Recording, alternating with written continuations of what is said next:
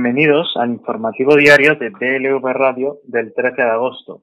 Hoy, Castilla-La Mancha ha clausurado su feria tradicional de agosto de Toledo y mantiene cerrados o fuertemente restringidas actividades como cines, teatros y resto de eventos públicos, pero permite la realización de una novillada histórica el próximo 14 de agosto, con entrada gratuita para menores de 13 años que vayan acompañados por un adulto, una medida que ha levantado polémica en las últimas horas. El evento está organizado por el empresario José Montes, el mismo que el pasado día 6 de agosto realizó una corrida de toros en la plaza de Puerto de Santa María, en Cádiz. Tras la polémica desatada por la falta de seguridad, dicho ayuntamiento decidió cerrar la plaza hasta nueva orden. Según se promociona el cartel, se trata de la primera novillada después de 20 años con picadores y se celebrará en honor de la Virgen del Sagrario en la Plaza de Toros de Toledo. El aforo podría alcanzar las 6.200 personas si se respeta la medida aprobada en dicha comunidad, que permite hasta un 75% de la capacidad máxima del recinto debido al virus, siempre que se pueda mantener la distancia de metro y medio entre los asistentes. También indica la normativa que las localidades deben estar presignadas, algo difícil de cumplir en una convocatoria que permite la entrada gratuita a menores acompañados. El aforo total de la plaza es de unas 8.200 personas. Esta novillada se produce en plena polémica sobre los espectáculos potrinos después de las denuncias por la multitudinaria corrida de toros que se realizó en la Real Plaza del Puerto de Santa María en Cádiz y otra que se habría realizado en Huelva, en las que no se respetaron distancias de distanciamiento y cuyas imágenes mostraron grandes aglomeraciones de público.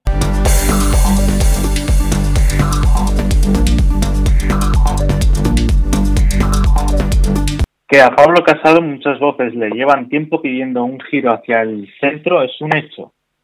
Pues ahora parece ser el momento. El cese como jefe de la asesoría jurídica del grupo en el Congreso de Gabriel Orriaga allana el terreno para ello. El Orriaga, cercana a la Fundación FAES dirigida por Aznar, era una de las personas de máxima confianza de la portavoz en la Cámara, Cayetana Álvarez de Toledo, que ve limitado así su poder. El mes de agosto, por tanto, se antoja clave para ver si este relevo es una realidad o no. Parece que es un buen momento para que el PP muestre un perfil de gestión más que un tono tan aguerrido. Coinciden algunos politólogos consultados por el diario online 20 Minutos, quienes añaden que es una realidad que Álvarez de Toledo no une a todo el partido. De hecho, ya hay nombres encima de la mesa para sustituirla y el que suena con más fuerza es el de la vicesecretaria Cuca Gamarra. Génova de momento no se pronuncia. El sector más duro del partido mantiene su apoyo a la todavía portavoz, pero no así el secretario general del PP, Teodoro García Egea. Él es quien ve en realidad quien mueve los hilos en la formación, sobre todo a la hora de orientar el discurso e impulsar a Pablo Casado frente al gobierno de Sánchez e Iglesias. Esta conexión entre Álvarez de Toledo y Egea ha sido siempre escasa. Cayetana Álvarez de Toledo es una magnífica portavoz, lo único que comentó sobre el asunto del vicesecretario de Comunicación, Pablo Montesinos. Por lo demás, silencio, y no es la primera vez que el puesto de la portavoz está en entredicho. Tras las elecciones del 10 de noviembre, en cuya campaña el PP optó por un discurso más centrado, se puso en duda la estrategia de dureza que siempre ha defendido Álvarez de Toledo pero entonces no hubo cambios. Cayetana Álvarez de Toledo siempre ha querido marcar un perfil propio, operando un poco al margen de Génova, con una estructura casi autónoma en el Congreso. Eso de Gea, entre otros, no le convence. El resultado de las elecciones gallegas y la confirmación de Feijóo han convencido al PP de que el giro hacia el centro es una buena opción. Ahora, con la economía española diezmada, Casado quiere insistir en que los populares saben qué hacer para salir de la crisis porque ya lo hemos hecho, insiste el líder de la oposición. Mientras, el Partido Popular ha vuelto a exigir la dimisión del vicepresidente segundo Pablo Iglesias porque considera que está inhabilitado para el cargo después de que el juez imputara a Podemos en la causa que investiga la financiación del partido.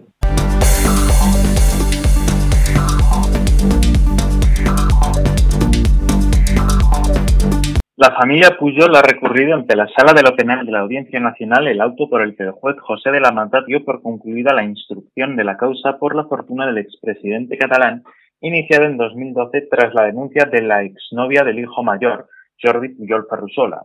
El magistrado considera que hay indicios suficientes contra ellos por organización criminal, delitos fiscales o blanqueo de capitales, entre otros, para llevarles a juicio. Los abogados de la familia, Cristóbal Martel y Albert Carrillo, piden ahora a la sala que ordene al instructor modificar su criterio y que se dé carpetazo al asunto al no existir indicios ni pruebas contra ellos. Consideran que se pretende sentarlos en el banquillo por llamarse Puyol. En el recurso al que ha tenido acceso el diario La Vanguardia explican que en la instrucción se acude a una suerte de responsabilidad de la tribu o SIP germánica y a una suerte de derecho penal de autor, construcciones ambas impropias de nuestro sistema penal garantista, que construye sobre el derecho penal del hecho y la exigencia de responsabilidad con arreglo al principio de culpa. En el escrito, los defensores intentan tirar por tierra todas las acusaciones mantenidas por el magistrado sobre el origen ilícito de la fortuna de la familia y la presunta gestión fraudulenta de esos fondos por parte del hijo mayor del expresidente. La defensa mantiene que en el auto el juez se limita a fijar una relación entre la familia por razón de haber administrado el hermano mayor un patrimonio conjunto desde el año 92 hasta el 2000 la familia investigada afirma unánimemente que se trata de la gestión de un legado de su abuelo, Florenci Pujol. El autor no acredita esa explicación y aunque afirma desconocerse el concreto origen de esos fondos, los atribuye a pagos ilícitos, advierte el recurso. Además de que, a su juicio, no se ha podido desmontar la versión sobre la defensa del abuelo, el escrito subraya que el juez no ha tenido en cuenta la conducta perfectamente estática y pasiva del resto de los miembros de la familia respecto de esos fondos. Son solo receptores de una corriente monetaria de su hermano mayor Jordi, que les efectúa liquidaciones periódicas en momentos de desinversión de productos financieros.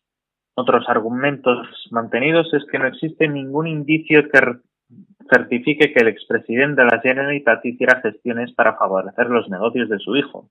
Una larga instrucción de ocho años no ha evidenciado ni puesto de manifiesto ni, ni indiciaria ni remotamente que Jordi Pujol Soleil se hubiera realizado a favor de los clientes de empresas de su hijo Jordi la más mínima gestión, sugerencia, invitación o influjo. Ni un solo caso.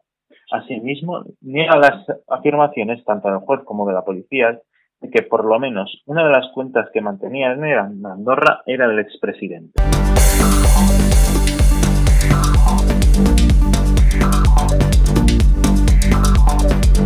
La investigación del Juzgado de Instrucción número 42 de Madrid sobre la gestión de Podemos ha comenzado a convertirse, entre exageraciones y palos de ciego, en una de las historias centrales del ferragosto de la pandemia, con una especie de intensos zarandeos mediáticos para una formación morada que, en realidad, solo podría ser víctima de los presuntos manejos de varios de sus empleados y dirigentes en caso de que estos hayan llegado a producirse y tuvieran entidad electiva. La imputación del partido decidida por el juez como medio de personación para que sus letrados asistieran a la declaración del denunciante y la situación como investigados de varios dirigentes de segunda fila ha provocado una aluvión de críticas desde el centro de la derecha mientras el presidente del gobierno, Pedro Sánchez, se, se desmarcaba de la oleada de invectas y pedía máximo respeto por la instrucción. A continuación, las doce claves para no perderse el en enésimo galimatías mediático que acosa la afirmación de Pablo Iglesias en sus escasos seis años de existencia. ¿Qué investiga el juez? Titular del Juzgado de Instrucción número 42 de Madrid ha abierto una causa por los presuntos delitos de malversación de caudales públicos y de administración desleal a raíz de la denuncia presentada a finales del año pasado ante la Guardia Civil por José Manuel Calvente, ex abogado de Podemos, que inicialmente refería a unos hechos que él mismo calificaba como blanqueo de capitales, descubrimiento y revelación de secretos allanamiento informático, financiación ilegal de partido y administración desleal. El magistrado descarta de entrada los cuatro primeros. ¿Cuáles son los hechos bajo sospecha? Básicamente, el juez investiga en qué consistieron y cómo se pagaron las obras realizadas en la sede de Podemos por seis empresas hace unos meses. ¿Qué trabajo realizaron para este partido las empresas de comunicación Neurona y de Europa el año pasado y de qué forma se realizaron y si 50.000 euros de la Caja de Solidaridad del partido, un fondo que se nutre de las donaciones salariales de los cargos públicos, fueron a parar a 404 Comunicación Popular, que era la entidad que los había solicitado o fueron desviados.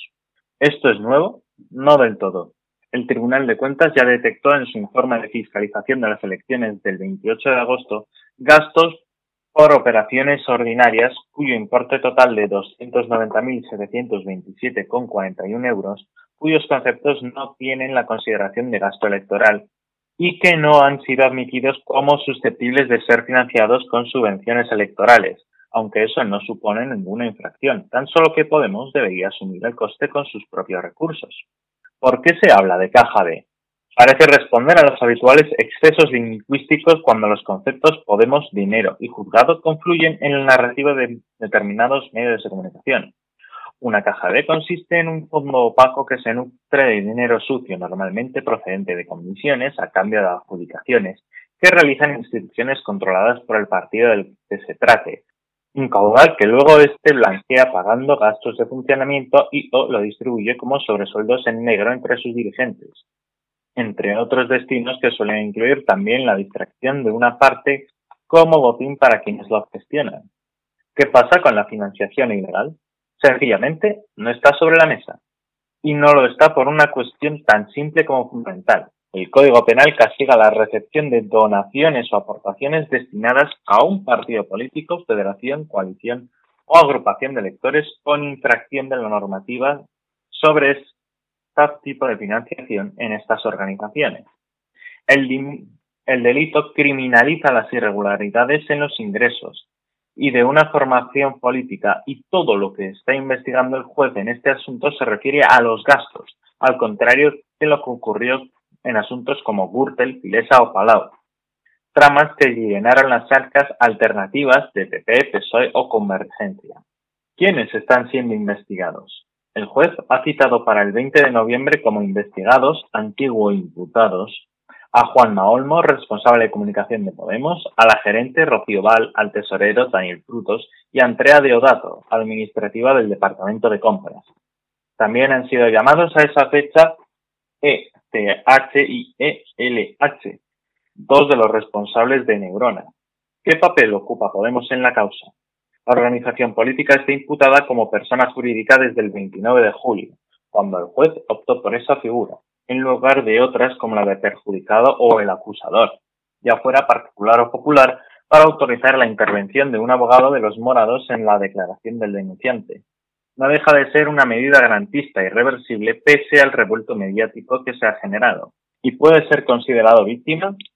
El tipo penal de la administración desleal por el que se ha inclinado el magistrado castiga la conducta de quienes, teniendo facultades para administrar un patrimonio ajeno, las infrinjan excediéndose en el ejercicio de las mismas y de esa manera causen un perjuicio al patrimonio administrado. Eso supone que si hay un delito de ese tipo, en ese caso Podemos sería, en todo caso, víctima de quien hubiera dado a sus fondos un destino inadecuado. ¿Cuál es la postura de la formación? Podemos pide la nulidad de la causa alegando que Calvente quebrantó los deberes de confidencialidad y de sigilo que le imponía su trabajo como abogado al entregar con su denuncia documentos internos del partido, un argumento que a priori parece tener un escaso recorrido judicial, al margen de las eventuales consecuencias colegiales, si hubiera algún delito en los hechos denunciados. Paralelamente reclama es misma nulidad de la causa, alegando indefensión, ya que el juzgado únicamente le ha remitido una parte de la declaración inicial de Calvente. ¿Quién es el denunciante? José Manuel Calvente es un abogado que, tras cinco años de trabajo de los que fue responsable de protección de datos y de seguridad, fue despedido de Podemos en diciembre de 2019 tras un conflicto en el partido. Él y otra empleada, Mónica Carmona, mantienen que fueron purgados por investigar supuestas irregularidades internas, mientras que Podemos sostiene que fue cesado por acoso laboral y sexual a otra letrada de la formación política, hechos por los que el juzgado de instrucción número 32 de Madrid llegó a abrir una causa que fue archivada hace unos días. Podemos lo sitúa como el asesor que supervisó las obras de la sede. ¿Quién es el juez?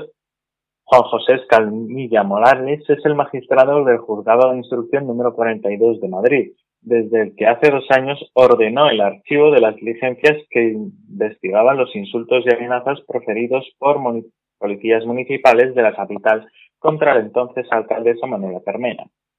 Ahora ha permitido la personación del partido de ultraderecha Vox como acusación en las diligencias sobre Podemos sin exigirle una fianza. ¿Y qué dice la Fiscalía? Hasta ahora poco o nada, aunque en las próximas semanas deberá pronunciarse en el juzgado sobre la petición de nulidad presentada por Podemos y en la Audiencia Provincial de Madrid sobre el recurso en la formación morada pide alternativamente la nulidad de la causa, su archivo o la suspensión de las diligencias e interrogatorios ordenados por el juez a la espera de recabar los indicios de que pudiera reducirse la comisión de algún hecho punible.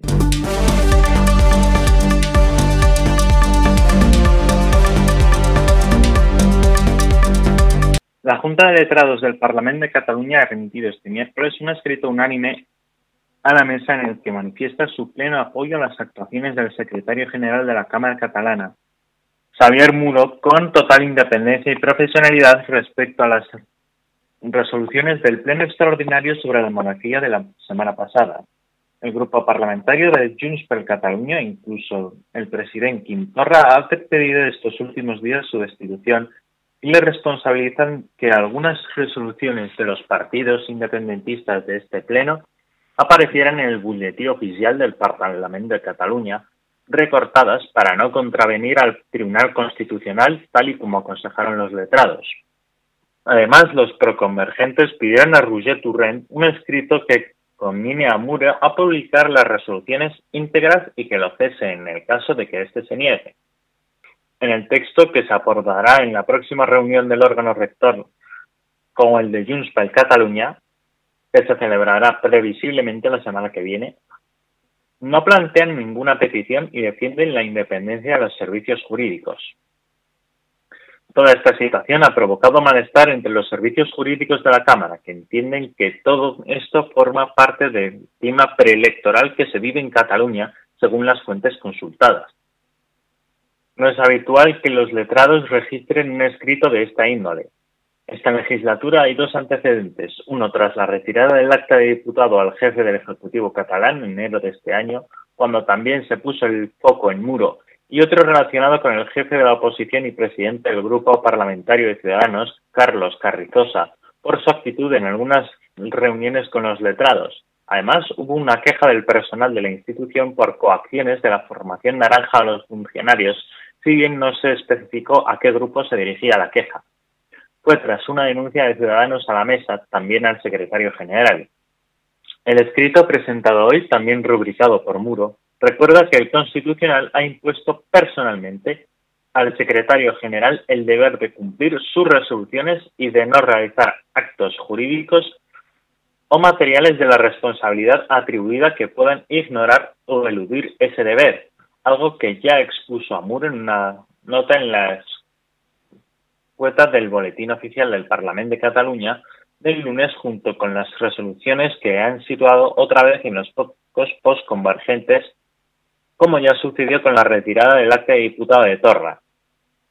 Además, el escrito de los letrados enmarca su trabajo como el de ordenar la publicación de las resoluciones parlamentarias en tanto que es el jefe de la Administración parlamentaria en esas prohibiciones. Subraya que el alto tribunal le ha advertido de irresponsabilidades en caso de incumplimiento, incluidas las penales.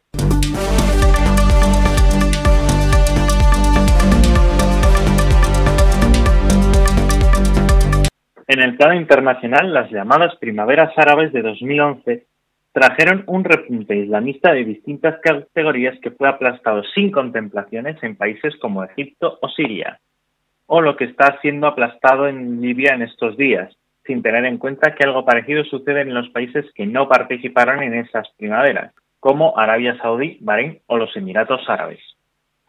La debacle general del islamismo en esas primaveras, la Turquía de Recep Tayyip Erdogan se ha erigido como el último baluarte de la religión musulmana. Erdogan cuenta con el apoyo de Qatar y los dos países se esfuerzan por salvar los muebles en Libia y plantan cara a los regímenes que aplastan al Islam, lo que ha dado pie a una lucha abierta que en ocasiones trasciende a las meras declaraciones públicas.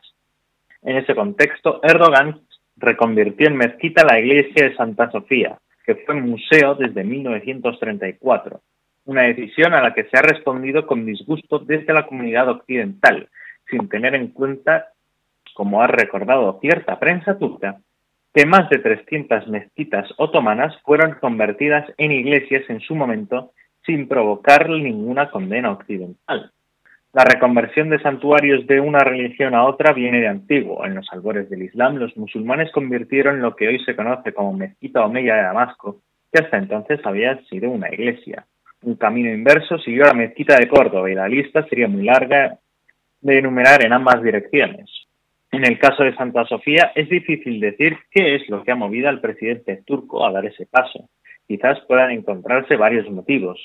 Uno podría ser la voluntad de Erdogan de sacudir a sus propios votantes.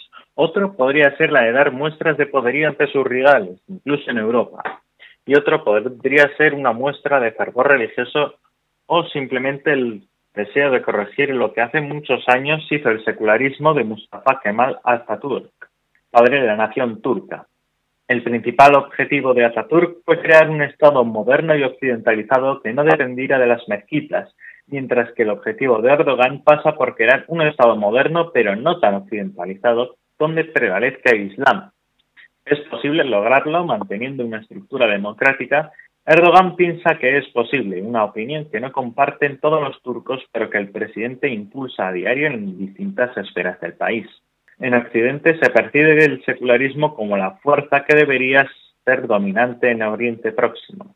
Los europeos siguen creyendo que la historia es una evolución lineal hacia el progreso y el progreso implica dejar atrás la religión o tener una religión ligera.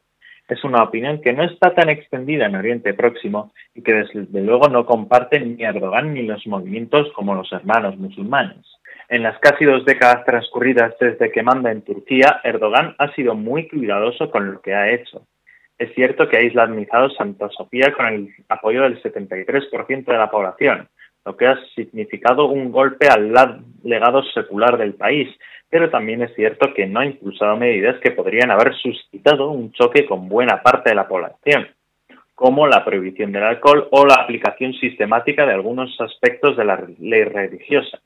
Sin embargo, en las dos últimas décadas, Turquía ha asistido a reformas simbólicas de tendencia islamista, como hacer el árabe la llamada a la oración desde las mezquitas o la libertad de vestir el pañuelo que cubre la cabeza de algunas mujeres musulmanas.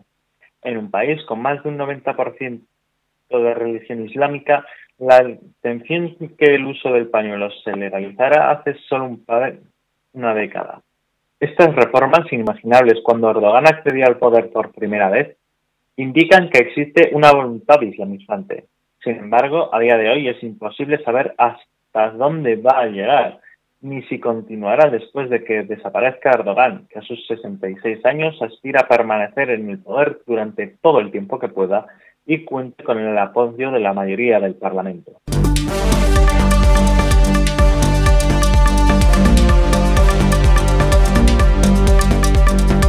Los ladrillos son uno de los materiales de construcción más populares a la hora de crear viviendas de todo tipo, Ahora bien, no tienen por qué limitarse a servir como estructura y protección de un edificio. También pueden tener como propósito adicional almacenar energía. Es lo que propone un grupo de investigadores que ha conseguido convertir ladrillos tradicionales en, esencialmente, baterías. Investigadores de la, de la Universidad de Washington en San Luis, Estados Unidos, han publicado su reciente descubrimiento mediante el que muestran cómo un ladrillo puede hacer de batería e iluminar a un LED. Estos ladrillos inteligentes guardan la energía que les proporciona hasta que sea necesario usarla. En apariencia son ladrillos normales y corrientes, porque de hecho lo son, y solo se distinguen por tener una capa externa de un polímero especial. Dicen que funciona con los ladrillos tradicionales, reciclados o nuevos que se hagan. El polímero especial es el que permite que se almacene la energía. Llamado PEDOT, este material está compuesto por nanofibras que penetran en los poros internos del ladrillo. Una vez dentro, actúa como una especie de esponja para absorber iones. Gracias a que los ladrillos tienen pigmento rojo provocado por el óxido de hierro, se aprovecha este compuesto para desencadenar la reacción de polimerización. En estas pruebas, el equipo demostró que un ladrillo podría cargarse a 3 voltios en 10 segundos y luego encender un LED verde durante 10 minutos.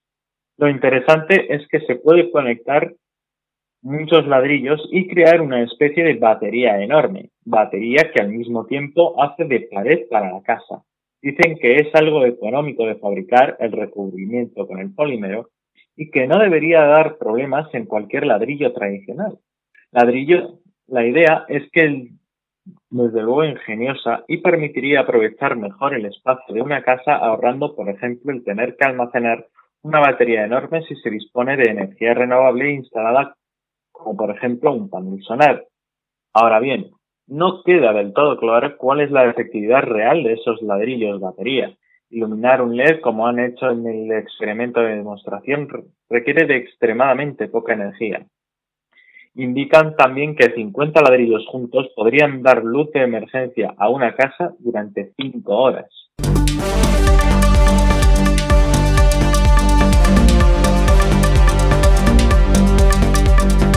El gobierno estadounidense ha anunciado este miércoles una modificación de la lista de productos europeos sometidos a aranceles. Ha sacado varios de Grecia y del Reino Unido, pero incluido otros de Alemania y Francia para los que ha mantenido la tasa entre el 15 y el 25% en medio de la disputa por los subsidios de Airbus. La Unión Europea y los países miembros no han tomado las acciones necesarias para cumplir con las decisiones de la Organización Mundial de Comercio, indicado en un comunicado el representante de Comercio Exterior de Estados Unidos, Robert Lighthizer, quien, no obstante, señaló que comenzará un nuevo proceso para alcanzar una solución duradera. Lighthizer ha calificado de modestos los cambios que no afectan a los productos españoles y destacó que el volumen de productos europeos sujetos a estas medidas seguirá sin cambios en 7.500 millones de euros y las tasas en el 15% para los productos aeronáuticos y 25% para los demás. Esta modificación entrará en vigor a partir del día 1 de septiembre de 2020. La medida es el último episodio de disputa comercial del país a raíz del conflicto por los subsidios que recibió el constructor europeo aeronáutico Airbus en detrimento de su rival estadounidense Boeing, que la Organización Mundial de Comercio resolvió en favor de Washington al dar luz verde para que impusiera gravámenes a productos de la Unión Europea y Reino Unido. Este miércoles se cumplía el plazo marcado por la Oficina del Representante de Comercio Exterior tras abrir hace meses un periodo de consultas públicas acerca de la pertenencia de esta nueva medida de presión comercial, que supondría pasar de los aranceles actuales de entre el 10 y el 25 al 100%. Entre los productos potencialmente afectados se verían el whisky escocés, el vino español y francés, las aceitunas griegas y españolas, entre otros productos. Esta semana se conoció que un grupo de 13 senadores, tanto republicanos como demócratas, solicitaron formalmente en una misiva a esta Cámara que retirase los gravámenes a los productos europeos ante la aguda crisis económica que vive Estados Unidos.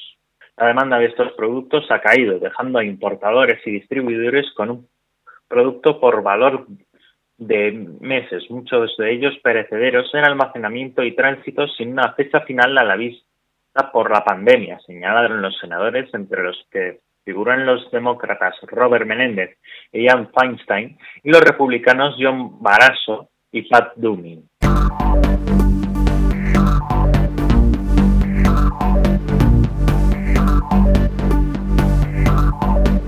Y hoy en deportes, la importancia de Carmelo Anthony en el clutch ha sido vital para los Blazers en varios partidos la burbuja está teniendo un claro protagonista como el equipo de los Blazers y como jugador Lillard. El base ha desempeñado en introducir a su equipo en los puestos de playoff y ahora mismo depende de ellos mismos para entrar en el play-in, teniendo que ganar a los Nets. Los números del base están siendo espectaculares. 45 puntos ante Denver, 51 ante los Sixers, 61 ante Dallas Mavericks. Pero no hay que olvidar que está teniendo un socio de lujo y que no mucha gente esperaba encontrar, Carmelo Anthony.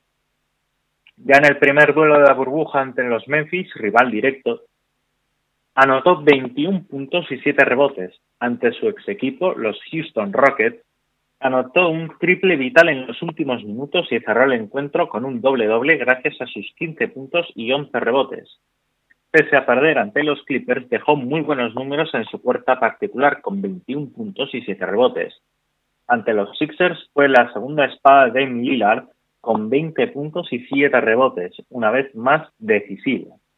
En su último choque ante los Mavericks volvió a ser esa segunda oleada que permitió a Portland hacer un los 61 puntos de Lillard, con Carmelo haciendo 26 puntos y 8 rebotes. Buenos porcentajes, buenas sensaciones y una actitud brillante para un jugador que tardó mucho en encontrar equipo, aunque suene extraño.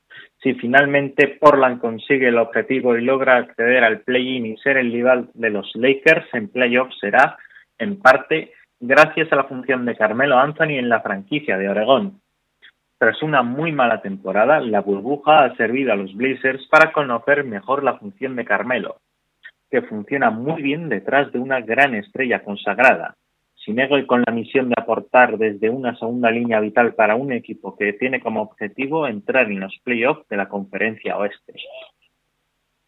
Lo más importante, lejos de que Carmelo vuelva a ser importante en un equipo, es sus buenos finales de partido, en los momentos decisivos siempre aparecen los jugadores decisivos. Sin duda, su triple contra Houston volvió a recordar a su mejor yo, frente a un equipo que no le dio tiempo a demostrar su nivel y en los minutos finales de partido. Esa celebración de Melo tocándose la cabeza con tres dedos parecía olvidada, pero no, Clutch Melo ha vuelto para quedarse.